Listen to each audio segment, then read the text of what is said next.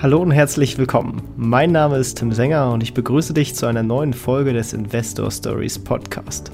Erfahre von anderen Investoren, wie sie gestartet sind und welche Erfahrungen sie auf ihrem bisherigen Weg gemacht haben. Lass dich von ihren Geschichten, Strategien und Vorgehen inspirieren und schreibe deine eigene Investor Story. Diese Folge wird dir präsentiert von unserem Partner extraetf.com. Wie klingen 7% Rendite beim minimalen Aufwand für dich? Unrealistisch? Nein, mit ETFs ist das durchaus möglich. Wenn du mehr darüber wissen möchtest, dann ist der ETF-Guide von Extra ETF genau das Richtige für dich. Denn darin erfährst du, was die besten ETFs für deine Sparpläne sind, wie du die optimale Aktienquote für dein Depot findest, wo du kostenfreie Depots und ETS-Sparpläne hältst, wie du dein Depot kinderleicht analysieren und optimieren kannst und noch vieles mehr. Kurzum, in 60 Minuten lernst du alles, was du über ITS wissen musst. Neben top aufbereitetem Wissen erwarten dich ganz konkrete Tipps, die du direkt umsetzen und so mit ETFs durchstarten kannst. Und das Beste zum Schluss, der ETF-Guide ist schon für kleines Geld zu haben und kann online gekauft werden. Das heißt für dich, in wenigen Minuten könntest du direkt loslegen. Den Link zum ETF-Guide findest du in den Shownotes oder unter investor-stories.de slash ETF-Guide. Und jetzt viel Spaß bei dieser Podcast-Folge. Hallo und herzlich willkommen im Investor Stories Podcast. Heute darf ich ganz herzlich Andres Martinez im Podcast begrüßen. Wie geht's dir? Ja, hi Tim. Ja, vielen Dank. Mir geht's super und ich freue mich heute bei dir zu Gast sein zu dürfen. Ja, ich freue mich, denn das Ganze hat ziemlich spontan geklappt und das äh, finde ich auch sehr schön. Und dann ähm, äh, springen wir auch mal direkt äh, schön rein, um dich so ein bisschen kennenzulernen. Was machst du in deinem Alltag beruflich und äh, wie äh, lernt man dich als Person so am besten kennen? ja, also ich bin ganz normal angestellt als ähm, Qualitätsingenieur, so nennt sich mein Beruf in einem, ich sag mal, DAX-Unternehmen, das sich hau hauptsächlich auf Halbleiter spezialisiert hat. Ähm, ja, und da mache ich dann ganz normal meinen mein 40-Stunden-Job. Und eigentlich macht mir mein Beruf auch soweit Spaß, aber irgendwie habe ich schon relativ früh so diesen Gedanken gehabt, ja, jetzt bis zur Rente, das ist ja irgendwie langweilig, dass sich da nichts ändert. Und ja, so bin ich dann irgendwann mal über kurz oder lang an das Thema Immobilien rangekommen und generell in Investment, habe dann ja, sehr viele Podcasts und sowas dazugehört und ähm, ja, dann irgendwann gedacht, ja, irgendwie muss ich doch auch mal irgendwie was in der Richtung machen, so dass ich meine Ziele auch wirklich verfolge, dass ich immer so ein bisschen diesen Druck habe. Und ähm, ja, so, so kam das. Und ähm, ja, ansonsten habe ich dann auch angefangen, einen eigenen Stammtisch zu gründen, Immobilienstammtisch, um mich da auch mit Leuten immer auszutauschen, mein Netzwerk zu erweitern und ähm, ja, mir macht das eigentlich sehr viel Spaß, mich da mal mit Leuten auszutauschen. Und von daher bin ich da immer sehr offen. Wenn jemand Fragen hat oder so, kann man mich eigentlich über alle Kanäle, was das angeht, immer erreichen. Also hauptsächlich über Instagram, ne? mein Weg zur ersten Million. Du kennst es ja, aber für die Leute, die mich jetzt nicht kennen, findet man mich dort und eigentlich zeige ich da eigentlich so alles, was ich so mache, den Alltag über mit Immobilien, natürlich auch ein bisschen Privates mal. Und dass das so ein bisschen sich die Balance hält, versuche ich zumindest. Genau, ist auch natürlich in den Shownotes verlinkt, genau wie der passende YouTube-Kanal dazu, der genauso heißt. Ähm, ja, ich würde da direkt mal anknüpfen. Also sind dann quasi, äh, wann war das, als du das erste Mal auf das Thema Investieren gestoßen bist? Und das war dann auch Immobilien, wenn ich das jetzt so richtig rausgehört hast. Ähm, ja, das erste Mal, dass ich aufs Investieren aufmerksam geworden bin, das war, ähm, ich glaube, wann war diese erste Finanzkrise? So 2008 rum. Ähm, da ging das so los mit Kurzarbeit bei meinem alten Arbeitgeber. Und dann habe ich das halt bei einem, einem, Tischnachbarn mitbekommen, der dann halt immer so mit Aktien was gemacht hat und äh, scheinbar schon ein dickes Depot hatte und gesagt hat, er macht nicht mehr so lange. Und so bin ich dann ähm, ja auf die Idee gekommen, mir dann auch mal Aktien zu kaufen und bin damals äh, ja bei Infineon eingestiegen für einen Euro die Aktie und ähm, habe die dann verkauft nach relativ kurzer Zeit für 1,50 Euro und habe mich natürlich gefühlt wie der King. Also ich habe, glaube ich, 1000 Euro investiert und ähm, ja, habe das Ganze dann, das Geld ähm, dann in eine Solaraktie gesteckt, dann das Geld nochmal verdoppelt, um es danach in eine weitere Solaraktie zu stecken, um danach das ganze Geld, also es waren dann, glaube ich, dreieinhalbtausend Euro am Ende, ähm, komplett zu verlieren. Also die Firma ist dann, während ich in Urlaub geflogen bin, pleite gegangen. Ich konnte auch gar nichts mehr machen. Und ähm, ja, die Position ist seit dem immer noch ähm, als Minus in meinem Depot ersichtlich, also so als kleines Denkmal. mal sehen, vielleicht buche ich es mal irgendwann aus. Und ja, dann habe ich ähm, ja, mich ziemlich verbrannt, sag ich mal, zu, damaligen Verhältnissen und äh, sehr lange nichts mehr mit dem Thema angerührt eigentlich. Also was, was Aktien zumindest anging. Und okay, wie, wie, kamst du dann dazu, wieder anzufangen? Oder wie bist du denn?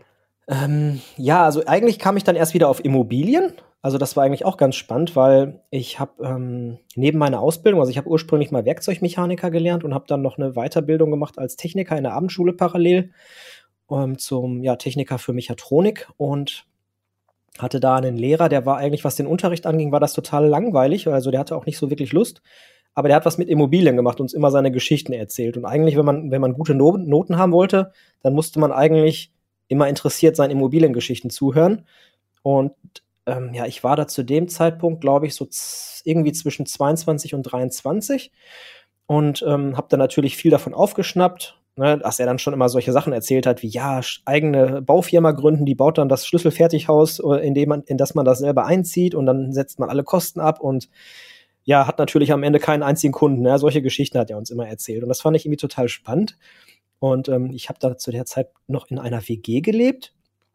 Und ähm, die hat sich dann aufgelöst, da war ich dann 24 und musste dann relativ schnell überlegen, was mache ich denn jetzt? Und dann habe ich mir relativ kurzfristig ein Haus gesucht. Also eigentlich ein Ding der Unmöglichkeit. Ich habe, glaube ich, von erster Besichtigung bis zum Einzug fünf Wochen gebraucht mit Finanzierung, mit allem drum und dran. Das ist eigentlich, wer sich da ein bisschen auskennt, eigentlich unmöglich. Aber irgendwie hat es geklappt, keine Ahnung, wie ich das gemacht habe. Es hat aber funktioniert, inklusive Aus Auszugstermin in der WG und alles mit Schlüsselübergabe. Es hat alles genau auf den Tag genau gepasst. Also wie ein Wunder. Und ähm, ja, so habe ich dann angefangen, also meine erste Immobilie zu kaufen, allerdings als Eigennutzer. Da wird jetzt wahrscheinlich jeder, der was mit Immobilien macht, die Hände über den Kopf schlagen, aber so kam das. Ja, und dann auch ganz das, sinnvoll sein. ja, und dann, dann habe ich das halt alles so in Eigenleistung halt mit ein paar Freunden zusammen, die haben mir dann beim Abriss geholfen und dann habe ich dann, ja, viel in Eigenleistung dann hinterher dann auch alleine wieder aufgebaut und dann dachte ich mir, ach, eigentlich ist das doch ein ganz cooles Thema. Ähm, eigentlich kann man da doch bestimmt irgendwas mitmachen, aber dann habe ich das so ein bisschen auch aus den Augen verloren. Und ähm, ja, dann habe ich noch ähm, ja so ein Nebengewerbe, sag ich mal, am Laufen gehabt, so einen Online-Handel für ja ein anderes Hobby noch von mir, so Motocross. Ähm, Artikel, Motocross-Zubehör. Äh, und ähm, ja, da war ich so ein bisschen, sag ich mal, schlecht beraten mit einer Steuerberaterin. Also, was heißt, ich will jetzt nicht die Verantwortung wegschieben, weil das war eigentlich ein ganz gutes Schlüsselerlebnis. Auf jeden Fall musste ich da relativ kurzfristig dann aufgrund von Fehlbuchungen 50.000 Euro nachzahlen, die ich natürlich nicht hatte. Also, ich habe immer alle Einnahmen, die ich hatte, immer sofort wieder reinvestiert. Und dann stand ich dann relativ, ähm, ja, wie sagt man, mit kurzem Hemd, äh, nee, wie heißt das hier, runtergelassener Hose und Holzgewehr oder so, stand ich dann da und ähm, musste das dann relativ schnell Zahlen und dachte mir, jetzt habe ich mir so lange den Arsch hier aufgerissen, jetzt kann es nicht gewesen sein. Und hat mir dann irgendjemand dieses Buch von Alex Fischer in die Hand gedrückt und gesagt, hier, ähm, damit kannst du schnell reich werden, also so im übertragenen Sinne. Ähm, ja, und das habe ich dann verschlungen und irgendwie kam ich dann, also ich weiß ja nicht, ich, vielleicht kennt das der eine oder andere, ähm, wenn man da in so eine Bubble reingerät, ne, dann kommt man ja von dem einen auf den anderen und ähm, ja, ihr kennt ja sicherlich diese zahlreichen Finanzkanäle und irgendwann bin ich auch hier, hier gelandet, ne? Und habe dann einfach mal angefangen mit, mit ETFs dann halt, ne? Und ja, das Thema Immobilien dann natürlich auch vertieft erst und dann parallel, als ich gedacht habe, ach gut, das läuft jetzt so mit den Immobilien so, jetzt bin ich da ziemlich sicher. Ähm, wie kann ich denn jetzt ähm, meine anderen Überschüsse, die ich noch so zur Verfügung habe, auch nochmal sinnvoll investieren? So bin ich dann da reingerutscht, ja. Ja, da bist du ja auch mittlerweile echt dick drin, also sowohl im Immobilienbereich als auch aber anderweitig. Äh, vielleicht um einmal so einen Gesamtüberblick zu bekommen, was du alles in deinem Portfolio beziehungsweise in deiner Vermögensübersicht hast. Äh, was für Kategorien treten da bei dir auf? Ähm, ja, da ist eigentlich tatsächlich alles drin. Also von einer Rürup-Rente über Riester, Bauspar, vermögenswirksame Leistungen beim Arbeitgeber, Girokonto, ähm, was habe ich noch? Ähm, ja, ein bisschen Krypto, ähm, ETF-Sparpläne, Einzelaktien habe ich so gut wie keine mehr, habe ich fast alles verkauft. Ähm, und ja, ansonsten habe ich mir noch mal eine Uhr gegönnt jetzt 2019 ähm, und ja, ich habe noch so eine 5-Euro-Sammlung. Das ist auch so, so eine Sache, über die ich da mal gestolpert bin, im, im Rahmen meiner Entwicklung ähm, keine 5-Euro-Scheine mehr auszugeben. Das mache ich jetzt auch schon seit ein paar Jahren. ähm, ja, dass ich da jetzt auf fast 800 5-Euro-Scheine mittlerweile gekommen bin. Also eigentlich ein bisschen, bisschen bescheuert aus finanzieller, wie sagt man, finanzmathematischer Sicht, aber irgendwie ist es dann doch ganz cool, das mal so zu sehen, finde ich. Und deswegen mache ich das irgendwie weiter. Also du hast die quasi in dem Sinne gespart, weil du einfach immer, wenn du einen 5-Euro-Schein hast, die nicht ausgegeben hast, sondern den quasi in den Sparschwein gelegt hast und genau, genau. Und nach irgendwelchen Druckjahrgängen gesammelt. ja, genau. Also mittlerweile ist das immer so, wenn ich jetzt irgendwo an der Kasse bin und jemand zahlt mit einem 5-Euro-Schein, dann fühlt sich das für mich schon falsch an. Also es hört sich jetzt ein bisschen komisch an, aber es ist irgendwie tatsächlich so. Also, dass ich mich so dran gewöhnt habe, ich bin so konditioniert, dass man 5-Euro-Scheine nicht mehr ausgibt. Ja, und dann, sobald ich oder meine Frau halt so einen 5-Euro-Schein in die Hand kriegt, dann ähm, ja, geht der ab, ja, in Sparschwein, wie man so schön sagt. Ähm, und manche Freunde machen sich natürlich auch einen Spaß daraus. Ne? Also wenn mir jemand Geld schuldet, dann kommt es hin und wieder mal vor, dass das dann alles in 5-Euro-Schein zurückgegeben wird. Aber ähm, ja, also ärgert mich natürlich nicht, ganz im Gegenteil, bin ich ja dann gezwungen, äh, was zurückzulegen. Und ich glaube, viele sagen ja auch, man soll ja auch irgendwie immer eine Cash-Reserve haben. Und ähm, so kann ich auch dahinter einen Haken machen, obwohl wissen, dass ich natürlich nicht in einer Notsituation sofort da rangehen würde. Da würde ich eher meine Uhr zum Pfandleier geben oder irgendwie was anderes machen, anstatt äh, ja die 5-Euro-Scheine jetzt irgendwie zu verbraten. Ah, das ist witzig, ne? Es gibt ja auch diese Gedenkmünzen, also diese 25 Euro, 20 Euro, glaube ich, sind das. Es gibt da ja auch die, die 5-Euro-Münzen, äh, wo ja eigentlich das Coole ist, dass die einen nominellen Wert haben. Also man kann sie immer zu 5 Euro, 20 Euro etc. einlösen, aber im Zweifel steigt auch noch zusätzlich der Sammlerwert. Deswegen habe ich gerade mal nachgefragt, ob das halt äh, mhm. auch eine, so eine Zusatzsammelfunktion hat. Aber das ist ja auch cool als, als Sparfunktion. Vielleicht kann sich da ja jeder auch mal ein äh, bisschen was zum, als Sparidee ableiten. da habe ich mir jetzt tatsächlich noch keine Gedanken gemacht, aber das ist vielleicht mal ein ganz guter Hinweis, ja, tatsächlich. Genau, und die, die Uhr hast du jetzt auch als, als Anlage dann gekauft gehabt oder hast du sie ähm, auch einfach nur als, als Lifestyle-Objekt dir, dir gekauft? Ja, so ein bisschen, also um ehrlich zu sein, wahrscheinlich so ein bisschen von beidem. Also ich hatte irgendwann auch mal so ein Schlüsselerlebnis gehabt auf so einem Event von Alex Fischer, wo er gesagt hat, irgendwie reiche Menschen, die kombinieren Konsum und Investment. Und dann hat er zum Beispiel so diese Möbel angesprochen von USM Haller, die man ja so von Anwälten, Arztpraxen, Notaren und so weiter kennt, ne? Diese mit diesen Edelstahlkugeln und Verbindern und ähm, ja, die ja auch im Wert immer steigen. Also du kannst im Prinzip die Möbel kaufen und nach zehn Jahren für, fürs Gleiche oder für mehr sogar teilweise verkaufen, obwohl du sie genutzt hast. Und unter anderem hat er dann auch Rolex angesprochen, ne, von, für Uhren. Und ähm, ja, was gibt's da noch? Ja, ein paar Automarken gibt's da ja noch oder beziehungsweise ein paar Automodelle, aber da bin ich jetzt noch nicht. Und ähm, so bin ich dann erstmal auf das Thema aufmerksam geworden. Und jetzt, ähm, ja, das war so, bevor dieser Hype losging, also so 2019 war das, da war der Hype schon so im Gange. Aber ähm, ja, wer da mal ein bisschen guckt, also man kann halt mittlerweile nicht mehr in den Rolex-Laden reingehen und nach einer Uhr fragen, ohne dass man entweder ausgelacht oder blöd angeguckt wird. Also man wird da quasi wie in einer Drehtür direkt wieder rausbegleitet, eigentlich mittlerweile.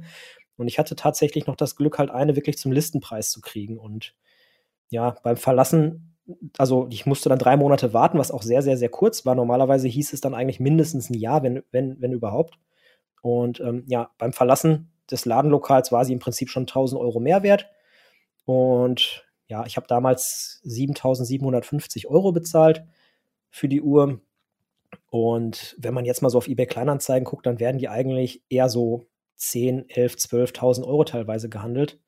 Und ähm, ja, das macht das Ganze dann, da macht das natürlich dann auch irgendwie Spaß. Ne? Aber ich trage die halt auch so im, im Alltag irgendwie, weil ich finde es auch irgendwie ein schönes Gefühl. Es gibt mir auch so ein Gefühl der Sicherheit. Also ich weiß, jetzt sagen wahrscheinlich die manche, ja, was ist denn, wenn dich einer jetzt überfällt? Aber das habe ich halt auch irgendwie gelernt, so dieses, dass dieses Mangeldenken ähm, die Leute immer irgendwie davon abhält, ein Vermögen aufzubauen, immer aus dieser Angst, was zu verlieren, dass sie irgendwie es nicht schaffen, was aufzubauen. Und dadurch, dass ich jetzt immer weiß, das hört sich jetzt irgendwie blöd an, hätte ich wahrscheinlich selbst gesagt vor ein paar Jahren, aber wenn man da so 10.000 Euro am Handgelenk hat, dann, also mir persönlich gibt das so ein Gefühl der Sicherheit. Ich denke da zwar nicht mal so aktiv drüber nach. Ich meine, jetzt, wo ich das so sage, ist natürlich, hört sich das wieder komisch an für mich, aber ähm, ich weiß halt, ich kann immer bestimmt so drei, vier Monate allein damit über die Runden kommen. Wenn es jetzt hart auf hart kommt, wahrscheinlich auch noch länger, aber so meine, meine Fixkosten könnte ich damit wahrscheinlich drei Monate mindestens decken, würde ich sagen. So für die Familie, alles drum und dran. Und das ist, finde ich, ein gutes Gefühl so. Ja, ah, spannend. Auf jeden Fall eine, eine, eine coole Sache und auch mal ein bisschen was anderes. Ähm, bevor wir jetzt äh, in, die, in, die, klassischen Themen Aktien bzw. ETS und Immobilien bei dir einsteigen, vielleicht auch noch ein paar Worte äh, zur Rürup-Rente und zur Riester-Rente. Was ist da das Kalkül dahinter? Weil ist ja auch ein ganz nennenswerter Betrag bei dir drin. Ja, also ähm, eigentlich habe ich ähm, mir damals gedacht, also es gibt ja dieses, diesen Ansatz, immer nur die Hälfte von seiner, ähm, von seiner Gehaltserhöhung zu verwenden. Den, der ist mir erst seit kurzem eigentlich bekannt, aber ich habe das irgendwie schon unterbewusst ähm, immer so gemacht. Also ich habe damals angefangen mit 50 Euro Taschengeld und ja, kam damit gut über die, was heißt gut über die Runden, aber ich kam, musste halt damit auskommen. Dann habe ich irgendwann mal 200 Euro Schüler-BAföG bekommen. Ja, da habe ich mich natürlich gefühlt wie der König. Und dann in der Ausbildung dann irgendwie so 500 Euro und nach der Ausbildung habe ich dann so 2000 netto verdient. Und das waren ja immer für mich große Steigerungen. Und da dachte ich immer, ja, ich bin doch vorher auch klar gekommen, warum nicht also einen großen Betrag weglegen? Und dann bin ich halt, ja, wie das immer so ist, ne? Du kriegst mehr Geld, dann ruft sofort immer die Bank an. Ja, Sie haben da gesehen, da ist ein höherer Geldeingang, können wir da nicht was machen? Ja, und dann habe ich natürlich, ja, wie man halt so ähm, unwissend ist, natürlich sofort die Riester-Rente damals unterschrieben. 2007 war das. Und dann hat er mich natürlich gefragt nach meinem Risikoprofil, wie ich denn da so drauf bin. Und da habe ich natürlich gesagt, ja, komplett, ähm, ja, wie sagt man, risikoaffin, habe ich damals gesagt. Also würde ich heute wahrscheinlich genauso beantworten. Aber dann hat er mir natürlich einen fondgebundenen Riester angeboten, was rückblickend auf jeden Fall die beste Entscheidung war, muss ich sagen. Ähm, tatsächlich, ich war echt überrascht, ähm, hat der ähm, mein, meine, meine Riester-Rente mehr Rendite erwirtschaftet als der MSCI World in den letzten drei Jahren auf jeden Fall. So habe ich das jetzt mal so überprüft. Da war ich echt äh, verwundert, obwohl ich 5% Ausgabeaufschlag habe. Mal gucken, wie sich das noch langfristig entwickelt. Ähm, ja, und da dachte ich einfach, ach komm, packst du da erstmal 500 Euro rein jeden Monat. Im Durchschnitt habe ich über die Jahre jetzt jeden Monat 200 Euro da reingepackt. Natürlich dann immer die Prämie mitgenommen, und ja, irgendwann kam dann so der Gedanke, ja, hm, ist vielleicht doch besser, das selber in die Hand zu nehmen. Aber da ich es vor kurzem noch überprüft habe, habe ich dann festgestellt, ja, okay, so schlecht ist die Performance jetzt auch nicht da gewesen. Wer weiß, wie sich das jetzt noch entwickelt in der nächsten Zeit. Deshalb bin ich da noch nicht ganz so sicher, wie ich damit fortfahren soll. Also wenn einer der Hörer hier eine Idee hat, also mir haben schon Leute geraten, behalt's einfach, lass es äh, auf minimaler ähm, Summe weiterlaufen. Also ich habe es jetzt auf 163 Euro reduziert. Das ist so dieser Beitrag, um die höchste ähm, Förderung mitzunehmen. Und im Zweifelsfall, wenn ich es rückabwickel, dann müsste ich jetzt nochmal so 13.000 Euro zahlen. Und ähm, ja, und habe dann, ich weiß nicht, ich habe jetzt, glaube ich, knapp 74.000 Euro drin auf dem Riester-Vertrag, habe aber, glaube ich, tatsächlich nur 30.000 eingezahlt, meine ich. Irgendwie sowas in der Größenordnung. Ja, und wenn ich da jetzt äh, 15.000 von abziehe, dann bin ich ja immer noch gut dabei. Aber, aber mal schauen. Und ja, Rürup ist im Prinzip ähnlich gelaufen. Ich dachte jetzt, ach, ich habe ja immer noch genug Geld monatlich über. Ähm, ich weiß nicht, ich hatte, glaube ich, Fixkosten von 1000 Euro damals und 2000 verdient, ne? Und da dachte ich mir, ja komm, ne? Dann kannst du auch noch mal hier 200 Euro in Riester packen, äh, in Rüro packen. Ähm, ja, und so ähnlich bin ich dann auch zu den Bausparern gekommen. Ne? Mittlerweile, ich würde ja jedem davon abraten, solche Sachen jetzt heutzutage noch abzuschließen, Bausparer oder irgendwelche Rentenprodukte, aber damals habe ich mir halt gedacht, gut, bevor ich es ausgebe, tue ich es lieber weg, ne? was rückblickend auf jeden Fall eine gute Entscheidung war, aber mit meinem heutigen Wissen würde ich es natürlich anders machen. Also ich habe da jetzt auch mehrere Bausparer am Laufen. Äh, ich gucke gerade mal, wie viel das eigentlich tatsächlich sind. Es sind einige, ähm, fünf Stück tatsächlich habe ich am Laufen. Also nicht, dass ich da stolz drauf bin, aber äh, ja, wer mich kennt, der weiß, ich rate jedem davon ab. Okay, also würdest du, wenn du jetzt quasi nochmal von vorne anfängst, würdest du jetzt auch nicht nochmal diese Art von Produkten dann abschließen? Nee, auf keinen Fall. Also der ein oder andere Bausparer ist auch, glaube ich, nicht so ganz freiwillig entstanden. Ähm, äh, aber man darf ja, glaube ich, Knebelvertrag nicht sagen in der Bank.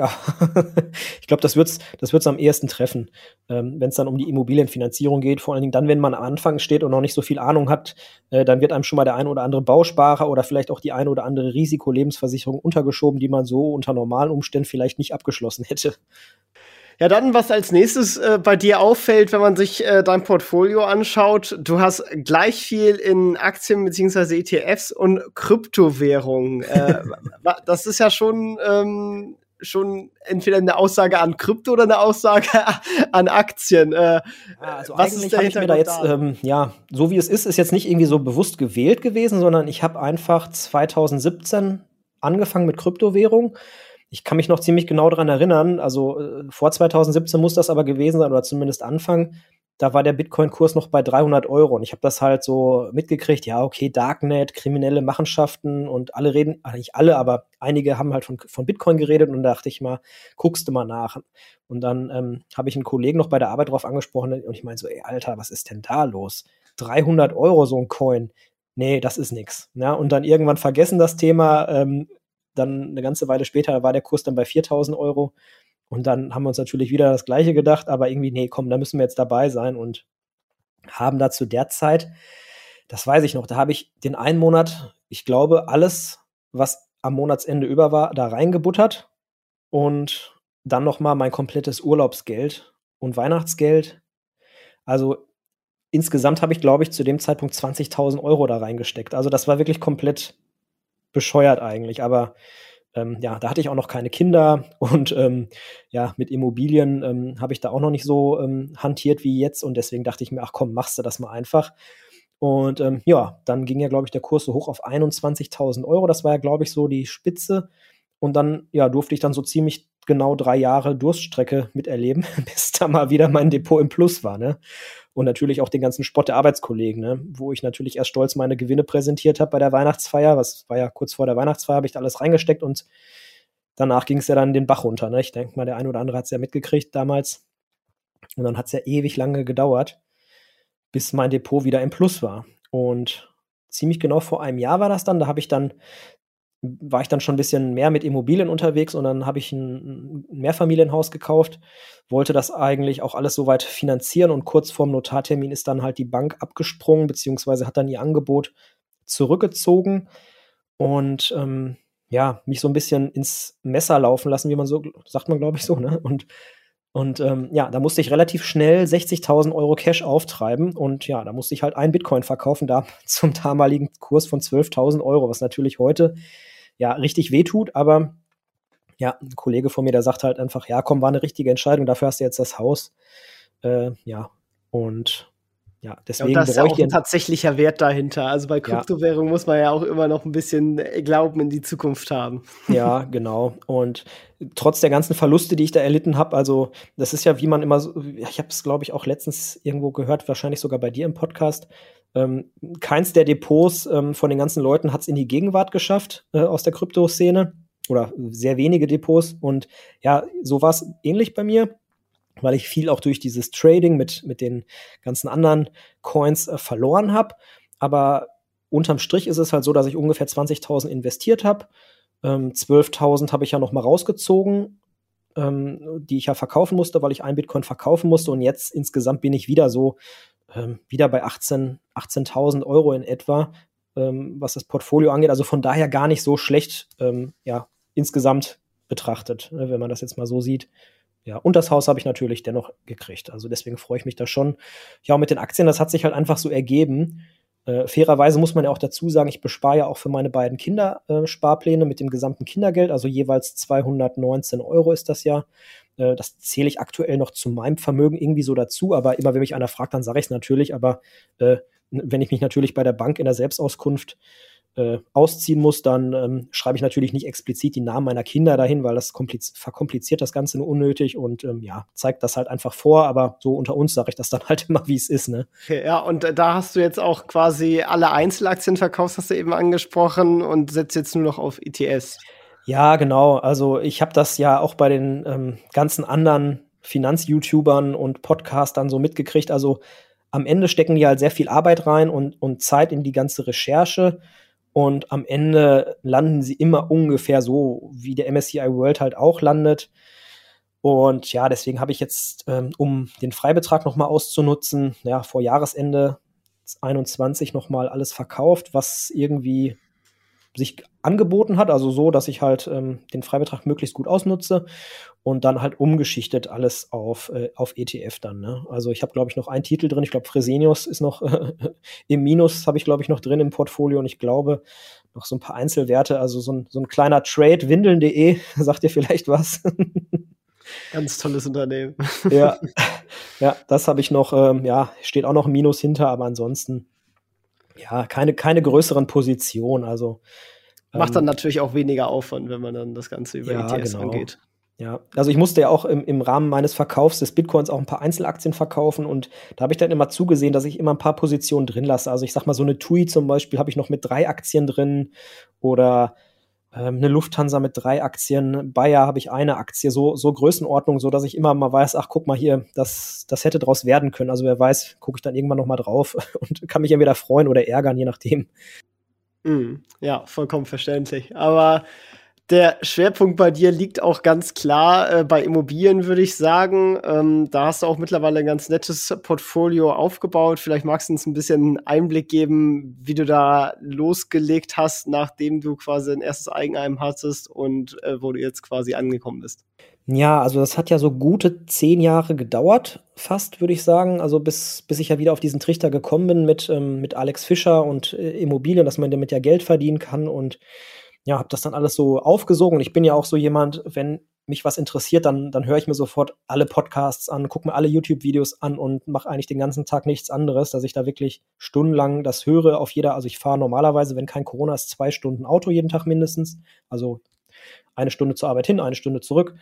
Und da kriege ich schon ja viel gehört und natürlich auch immer irgendwie so zwischendurch, wenn es sich anbietet, auf ja, ich hole die Kinder ab oder ähm, ja, bin sonst irgendwie auf der Baustelle von bei meinen Immobilien oder so am Arbeiten, dann höre ich halt immer Podcasts und ja, so kam das dann halt. Und ja, habe dann im Laufe meines äh, Wissensaufbaus einfach mal bei Facebook einfach mal in so eine Immobiliengruppe beziehungsweise hier so Suche Wohnung nennt man das ja, glaube ich, irgendwie diese Gruppen, diese lokalen einfach mal reingeschrieben und hat sich dann ein paar Häuser weiter einfach jemand gemeldet, ja, mein Vater möchte ein Dreifamilienhaus verkaufen und ja, Zahlen passten und dann habe ich halt gesagt, machen wir und wie das dann immer so ist. Also am Anfang dauert das alles immer so ein bisschen. Und ich wollte es natürlich auch sofort 110 Prozent finanzieren, also inklusive Nebenkosten und so ein paar Kleinigkeiten wollte ich auch machen. Und ähm, vorher dachte ich halt, das wäre komplett unmöglich. Ähm, Nebenkosten hatte ich aber auch gehabt und ja, genügend Puffer hatte ich eigentlich auch. Also, dass wenn jetzt irgendwas passiert, dass ich da jetzt so kein Risiko hatte. Und ja, dann hat natürlich die Bank gesagt, nee, also wir machen das nicht. Also grundsätzlich machen wir hier nur 100 Prozent und speziell auf dieses Objekt würden wir das nur mit 80 Prozent Beleihung begleiten. Also das heißt, 80 Prozent vom Kaufpreis hätte die Bank finanziert und die ne-, Kaufnebenkosten plus die 20 Prozent, die übergeblieben wären, hätte ich auch noch tragen müssen. Und dann hat sich das tatsächlich fast ein Jahr hingestreckt. Also ich habe dann die nächste Bank probiert, da das gleiche und die, die haben dann immer erst signalisiert, ja, okay, kriegen wir hin und dann am Ende, ah, nee, leider doch nicht. Und ja, irgendwann hat der Verkäufer dann natürlich also auch ähm, ja, es äh, satt gehabt, sage ich mal. Ich weiß auch nicht, warum der es nicht einfach jemand anderen verkauft hat, aber rückblickend natürlich sehr dankbar, dass er es nicht gemacht hat. Und dann hat er mir einfach jemanden empfohlen, der mal bei der Volksbank gearbeitet hat und dann hat er mir das komischerweise bei der gleichen Bank, bei der ich zuerst war, die gesagt haben, nee, wir machen das nicht. Erst recht nicht dieses Objekt. Ähm, ja, hat das dann am Ende gemacht, aber natürlich, ja, musste ich dann eine bittere Pille schlucken. Das war dann eben ein Bausparvertrag. Und ja, das habe ich dann gemacht, weil dachte, gut, eine andere Möglichkeit habe ich nicht. Und ähm, was ja viele in dem Zusammenhang immer sagen, ja, 110% Finanzierung, das ist ja gefährlich und so. Und grundsätzlich stimmt das auch, aber ich sage immer extra dazu, wichtig ist natürlich, dass es günstig sein muss. Die Zahlen müssen stimmen und man muss natürlich im Zweifelsfall immer genug Rücklagen haben, um größere Sachen auch eben machen zu können. Also ich sage mal, wenn morgen die Heizung kaputt geht, muss ich handlungsfähig sein. Und dafür muss ich immer genug Geld haben. Und ja, in meinem Fall war das halt so, dass das erste Objekt schon mehr, also das waren, um es mal genau zu sagen, 1800 Euro monatliche Mieteinnahmen und 1000 Euro Darlehensrate. So, und dann wusste ich, ah, okay, 800 Euro Überschuss habe ich. Im Zweifelsfall könnte ich aber auch 1000 Euro, wenn alle Mieter kündigen und ausfallen, könnte ich die, die Darlehensrate auch einfach komplett von meinem Gehalt selber zahlen, ohne dass mich das irgendwie in Schieflage bringen würde. Und dann dachte ich, ach, ist ja eine sichere Sache, warum also nicht machen, ne? Und ja, das hat sich eigentlich ganz gut entwickelt mittlerweile, würde ich sagen, so dass ich dann ähm, ja kurze Zeit später dann ein Objekt im, im, Stadtanzeiger, also das ist so, hat wahrscheinlich jeder irgendwie so dieses Blättchen, was da kostenlos hauptsächlich mit Werbung bestückt ist, äh, im Briefkasten landet. Und ähm, da war dann eine Wohnung inseriert zu einem sagenhaften Preis. Also hier zu der damaligen Zeit waren so 1000 Euro der Quadratmeter schon gut. Und die war für 500 ja, für, für ungefähr 500 Euro den Quadratmeter inseriert. Das war sagenhaft günstig und ich dachte einfach nur, ja, komm, da hast du eh keine Chance, kannst du vergessen. Hm, dann habe ich aber dennoch auf einen Anrufbeantworter gesprochen und zusätzlich noch eine E-Mail geschrieben, weil auch eine E-Mail dahinterlegt war. Und dann hat mich dann ein paar Tage später ein Herr angerufen und gesagt, ja, es wäre nicht seine Immobilie, er vermittelt die nur für jemanden. Und Ähm, ja, aber ähm, ja, wollte mir nur absagen, hätte da schon jemand. Und habe ich gesagt, ja, okay, tut mir leid, äh, oder nee, schade. Ähm, aber falls er mal wieder was hat, dann würde ich mich erkenntlich zeigen mit einer Tippgeberprovision. Und ähm, ja, hat er mich kurze Zeit später angerufen, meinte, ja, wie hoch wäre denn die Tippgeberprovision?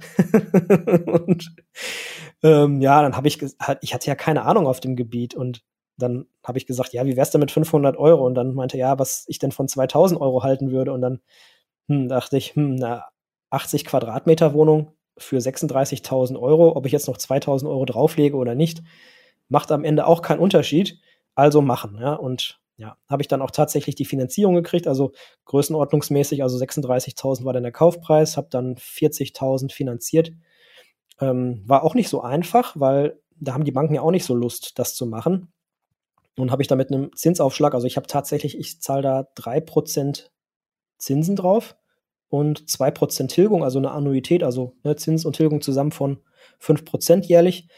Und dennoch ähm, habe ich da einen Überschuss. Also die Wohnung ist sehr schlecht vermietet, also sehr günstig vermietet.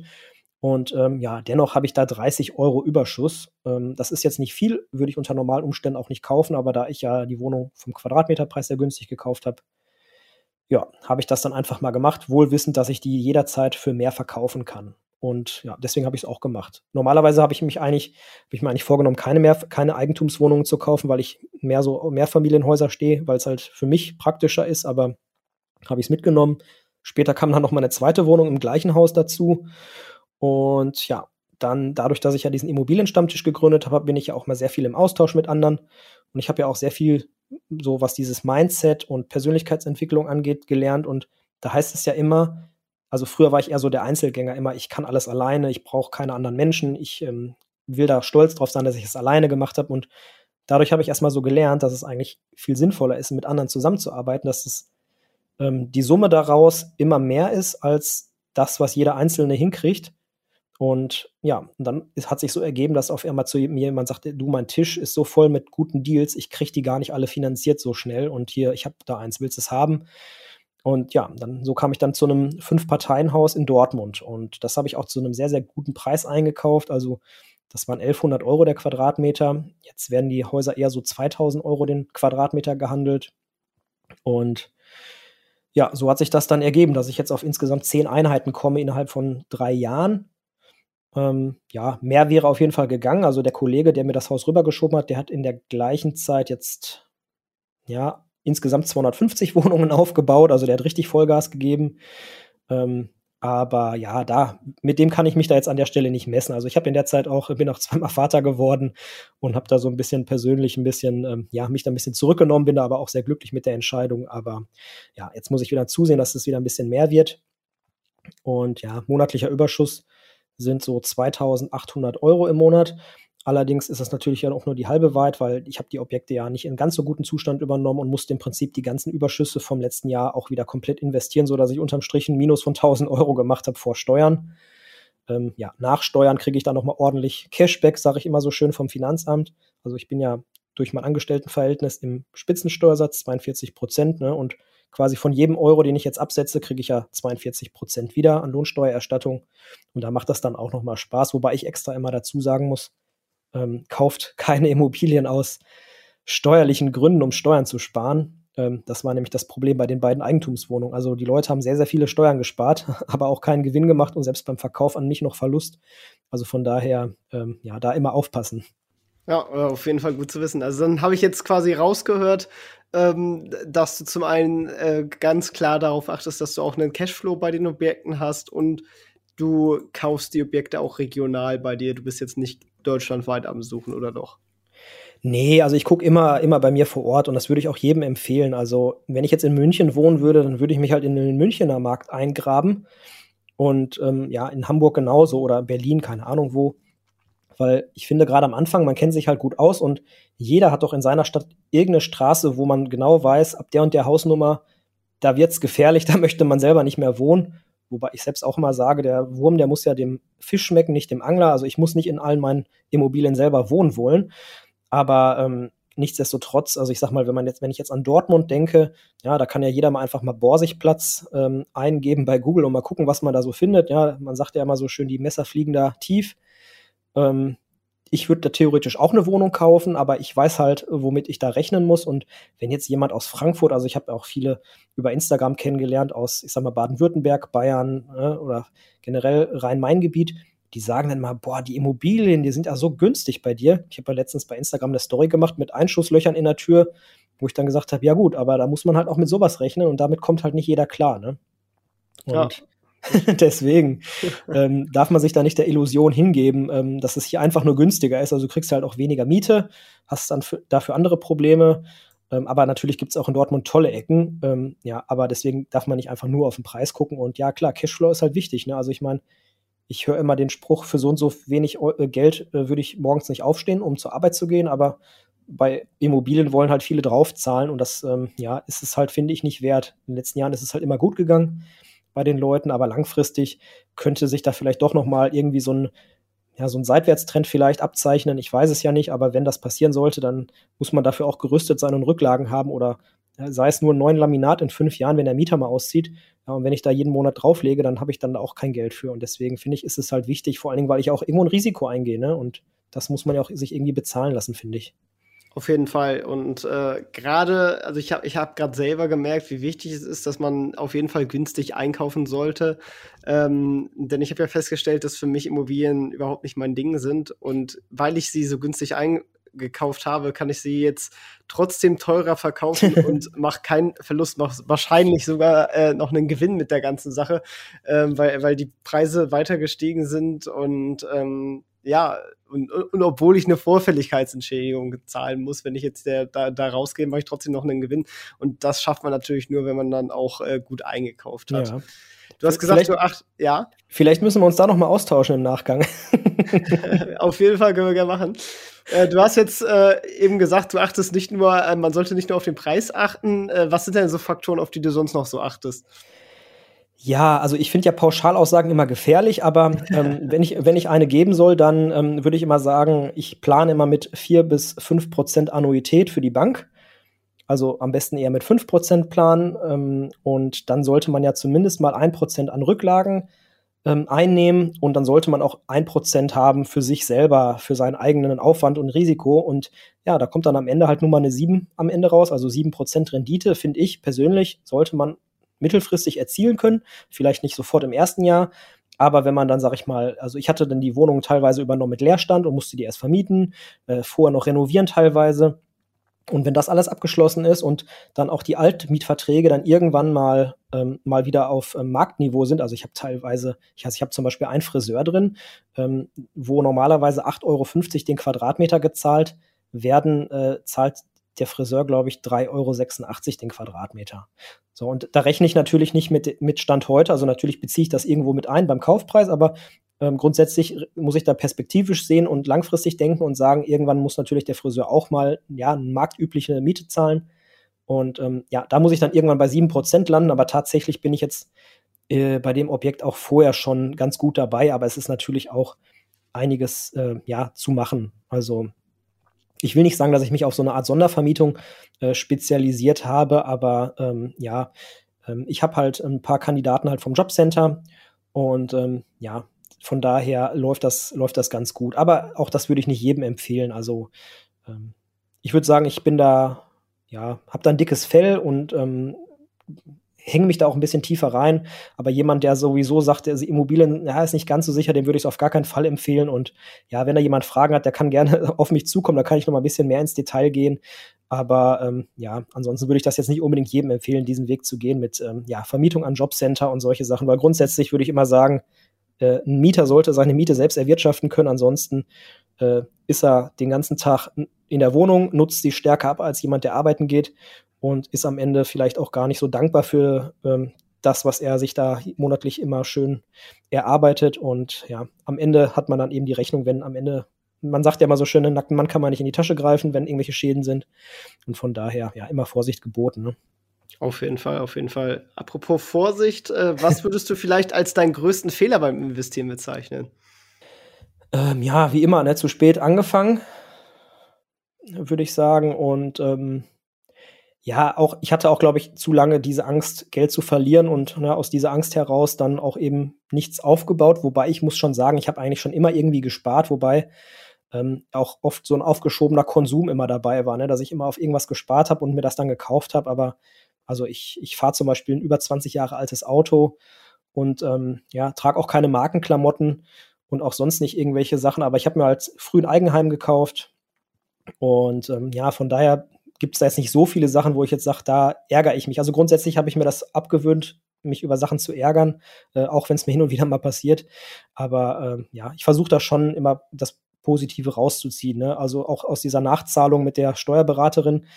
Ähm, ja, wenn ich das nicht gehabt hätte, diese 50.000 Euro Nachzahlung, dann äh, ja, wäre ich wahrscheinlich heute gar nicht hier, weil dann wäre ich es gar nicht aus meiner Komfortzone gekommen.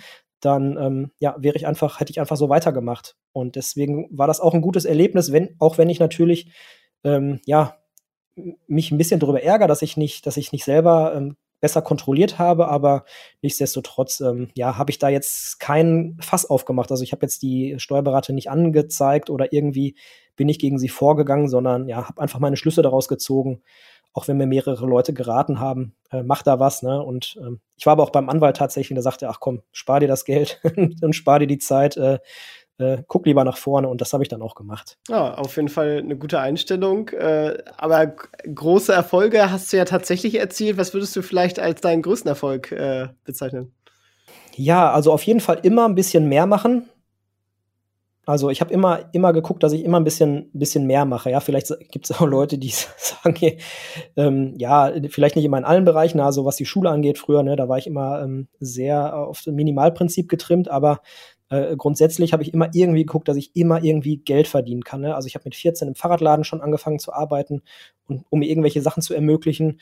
Und ähm, ja, auch mit den Immobilien, das ist natürlich immer nach meiner Arbeit, ne? Oder teilweise, dass ich auf dem Rückweg von der Arbeit noch irgendwo vorbeifahre, was mache oder mir was angucke. Natürlich nicht täglich, aber ähm, ich merke halt, ne, jede Stunde, die ich halt rein investiere, da kann ich dann irgendwann, ne, oft natürlich sehr viel später, aber irgendwann kann ich da die Früchte halt ernten und ja, so langsam merke ich dann natürlich schon, dass das Früchte trägt, weil wenn ich jetzt mal meine Immobilien bewerte, was die jetzt allein schon an Wertzuwachs haben, also ich, ich versuche mir das nicht schön zu rechnen, aber ich sehe ja, was andere bezahlen und was natürlich, dass die Mieteinnahmen, die reinkommen und das, ähm, ja, das freut mich dann natürlich auch, dass ich das dann damals alles gemacht habe und natürlich das auch weiter verfolge. Und ja, um vielleicht noch eine Sache zu, ähm, zu nennen, ist, ähm, ja, dass ich eingesehen habe, dass es halt besser ist, äh, mit anderen Leuten was zusammenzumachen, ähm, sich mit anderen Leuten auszutauschen. Also ich, ähm, ich mag nach wie vor kein Smalltalk, also ich tue mich da unheimlich schwer, mit, mit Leuten übers Wetter und über Spritpreise zu sprechen oder irgendwelche Corona-Regeln.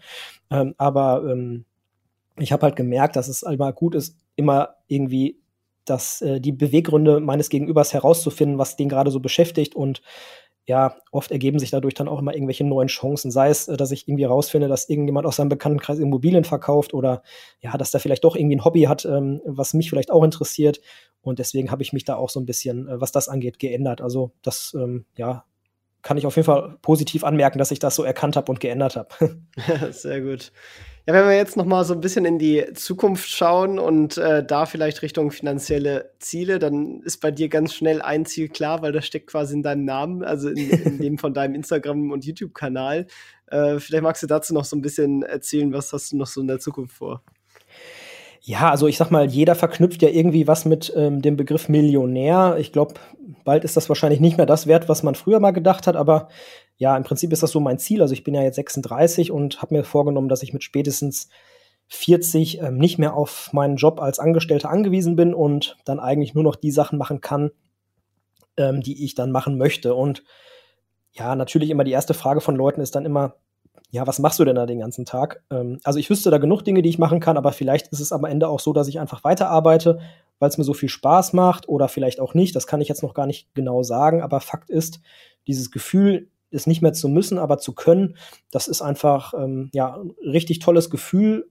Also das kann ich jetzt schon sagen, obwohl ich es noch gar nicht erreicht habe, aber ich, ich sehe das ja bei meinen anderen Kollegen vom Stammtisch, die ich da kennengelernt habe. Also ich kenne halt mittlerweile viele Millionäre dadurch und das war für mich auch so ein Ding, das kannte ich ja nur aus dem Fernsehen, aber jetzt sehe ich ja, mit welcher Leichtigkeit die halt durchs Leben gehen. Natürlich, die haben auch Probleme, aber ähm, man kann ja hinter fast alle Probleme einen Betrag schreiben und die damit lösen. Und ich denke halt auch mal, wer wer vorher unglücklich war, der wird auch mit Geld unglücklich sein. Aber ich denke mal, dass den Weg habe ich schon ganz gut gefunden. also glücklich selber so zu sein, wie es jetzt ist. Aber ja, soll dann ein bisschen mehr in Richtung Unabhängigkeit gehen. Also ich könnte mich jetzt auch, wenn ich jetzt mich ganz, ganz, ganz stark einschränken würde, bestimmt auch irgendwie hinkriegen, davon zu leben, aber das möchte ich halt nicht. Ähm, und ich möchte ja auch weiter das Kindergeld meiner Kinder sparen und deswegen, ähm, ja, gehe ich noch schön arbeiten und natürlich auch, um eine entsprechende Bonität vorweisen zu können. Ja, und dass wenn jetzt morgen eine Heizung kaputt geht, dass ich mir da auch keine Sorgen machen müsste, weil ja, so viel Rücklagen habe ich dann doch noch nicht aufgebaut, dass ich da mal eben ja, aus der Portokasse eine neue Heizung für 20.000 Euro oder sowas zahlen könnte, ohne irgendwas verkaufen zu müssen. Alles klar. Ja, auf jeden Fall äh, ein, ein schönes Ziel, ähm, ist, ist eine schöne runde Zahl. Ähm, wenn wir jetzt zum Abschluss noch mal Richtung Bücher ähm, schauen, da hast du auf jeden Fall schon ein Buch äh, angesprochen. Ähm, ja, das können wir natürlich auch gerne in den Shownotes verlinken. Ist das das Buch, was du auf jeden Fall den Hörern äh, empfehlen würdest zum Starten? Ja, also reicher als die Geissens habe ich eigentlich meiner ganzen Familie empfohlen. Ähm, natürlich ist das jetzt so, ohne da jetzt irgendwie Werbung zu machen, aber ich finde es halt irgendwie auch immer schwierig, irgendwie, wenn es halt funktioniert und, und gute Inhalt hat, warum sollte man nicht auch erwähnen, denke ich mir dann an der Stelle. Es kostet auch so gut wie nichts. Man kann sich das ja auch kostenlos als Podcast anhören, wer wirklich gar kein Geld ausgeben möchte. Und ähm, das umfasst halt so viele Sachen, ja, ähm, sowohl Immobilien als auch alles andere. Und es gibt ja so viele Anbieter mittlerweile, die sich mit dem Thema Immobilien beschäftigen, aber alle lassen halt dieses Thema Mindset halt weg. Und das finde ich halt so schade, weil ich lese das dann jeden Tag in den Gruppen, in den Facebook-Gruppen, wo ich unterwegs bin. Erste Frage von solchen Leuten, ja, ich habe jetzt eine Wohnung gekauft, wie kriege ich denn den Mieter raus? Und das finde ich ist halt so eine Schande. Also ich schäme mich da richtig für, als Vermieter, äh, das dann lesen zu müssen, dass Leute halt so das Thema angehen. Und ähm, ja, in dem Zuge kann ich dann zusätzlich halt noch die ganzen Bücher von Dale Carnegie empfehlen. Also wie man Freunde gewinnt zum Beispiel. Ich dachte erst, das klingt ja ein bisschen psychomäßig, ne? Also wie man Freunde gewinnt, was soll das denn heißen? Aber ja, tatsächlich ist es halt so, wie man halt andere Leute ja vernünftig ähm, kennenlernt und ich will das jetzt nicht negativ ausdrücken, aber äh, wie man halt ein bisschen was aus den Leuten herausbekommen kann, ohne sie jetzt auszunutzen, sondern ähm, dass man den Leuten auch dienen kann, gleichermaßen und natürlich auch was zurück zu, zurückbekommt, ohne aber mit dieser Absicht zu starten. Ich hoffe mal, das ist so ein bisschen verständlich, wie ich das meine. Und da habe ich auch sehr, sehr viel raus mitgenommen und ähm, ja, hat mir auf jeden Fall sehr, sehr geholfen. Deswegen kann ich das nur wärmstens empfehlen. Und ähm, ja, dann darüber hinaus wird man zwangsläufig auf andere Bücher stoßen. Aber ich finde, wenn man die beiden erstmal gelesen hat, ähm, dann ist man schon mal einen ganzen Schritt weiter, denke ich. Auf jeden Fall. Gute Empfehlungen sind natürlich in den Shownotes verlinkt, äh, zusammen mit deinem Instagram-Kanal und deinem YouTube-Kanal. Ähm, ja, da bin ich auch tatsächlich schon am Ende angelangt. Vielen Dank, dass du dabei warst und deine Geschichte mit uns geteilt hast. Ähm, ja, und jetzt würde ich dir zum Schluss auch die letzten Worte überlassen und vielleicht magst du ja auch noch äh, unseren Hörern einen letzten Tipp mit auf den Weg geben, mit dem auch sie Erfolg im ja, in ihrer eigenen persönlichen Investor-Story haben können. Ja, also erstmal vielen Dank, dass das nochmal so, oder das heißt nochmal, dass es so spontan überhaupt geklappt hat mit der, mit der Einladung und alles. Das äh, hat mich sehr gefreut und auch, dass ich meine Erfahrung hier weitergeben durfte, das ist mir auch sehr viel wert. Und ähm, ja, in dem Sinne kann ich eigentlich nur jedem sagen, ähm, auch wenn es viele nicht wahrhaben wollen, aber ich bin der Meinung, jeder kann das irgendwie schaffen. Natürlich nicht alle gleichzeitig, aber ich denke, jeder Einzelne, wenn er möchte und wirklich den Willen hat und wirklich morgens aufsteht, also mein Wecker klingelt morgen um, morgens um 3.50 Uhr im Normalfall. Ähm, und ja, wer vor der Arbeit und nach der Arbeit immer bereit ist, etwas mehr zu tun, der wird auch die Früchte ernten. Und wenn es halt einfach nur nach der Arbeit äh, Regale einräumen bei Aldi ist, äh, man, man kriegt es immer irgendwie hin. Und ähm, wer wirklich der Meinung ist, er kriegt es nicht hin, der kann sich gerne bei mir melden und keine Sorge, ich habe kein Multilevel-Marketing oder irgendwas, sondern ja, ich gebe dann einfach, wenn dann, wenn jemand fragt, dann gebe ich halt so Tipps wie, ja gut, dann räum halt Regale ein. Wenn du wirklich gar nichts weißt dann ähm, und kein Eigenkapital hast, dann fang halt klein an, aber es gibt tausend Möglichkeiten. Oder komm zu den Stammtischen, ähm, frag irgendwelche anderen Investoren, ob du irgendwas für sie machen kannst, kostenlos. Also denk gar nicht an das Geld, sondern denk an die Erfahrung, die du mitnehmen kannst und das Geld kommt dann zwangsläufig. Also man darf dem Geld nicht so hinterherrennen, sondern das Geld kommt dann irgendwann automatisch zu einem. Ich habe da selbst nicht dran geglaubt, aber ähm, ja, ich habe es mittlerweile erfahren und das ähm, ja, kann ich nur jedem so raten, das einfach mal auszuprobieren. Sehr schön. Top, top. Dann vielen Dank und ciao, ciao. Jo, ciao, mach's gut, bis dann. Das war's auch schon wieder mit dieser Podcast-Folge. Ich danke dir ganz herzlich fürs Zuhören. Wenn dir der Podcast gefallen hat, würde ich mich sehr freuen, wenn du ihn mit einer Bewertung auf iTunes unterstützt. Außerdem möchte ich dich gerne dazu einladen, der Investor Stories Community auf Facebook beizutreten. Hier hast du einen Austausch mit Gleichgesinnten und professionellen Investoren, die selber ihren Weg in die Freiheit der Finanzen gegangen sind. Und von ihnen kannst du lernen oder auch selber andere Leute bereichern. Und zudem ist dort Feedback zum Podcast immer willkommen. Um ganz schnell dorthin zu gelangen, kannst du auch einfach investor-stories.de slash community eingeben. Ich freue mich, wenn du auch beim nächsten Mal wieder dabei bist. In diesem Sinne, alles Gute, dein Tim.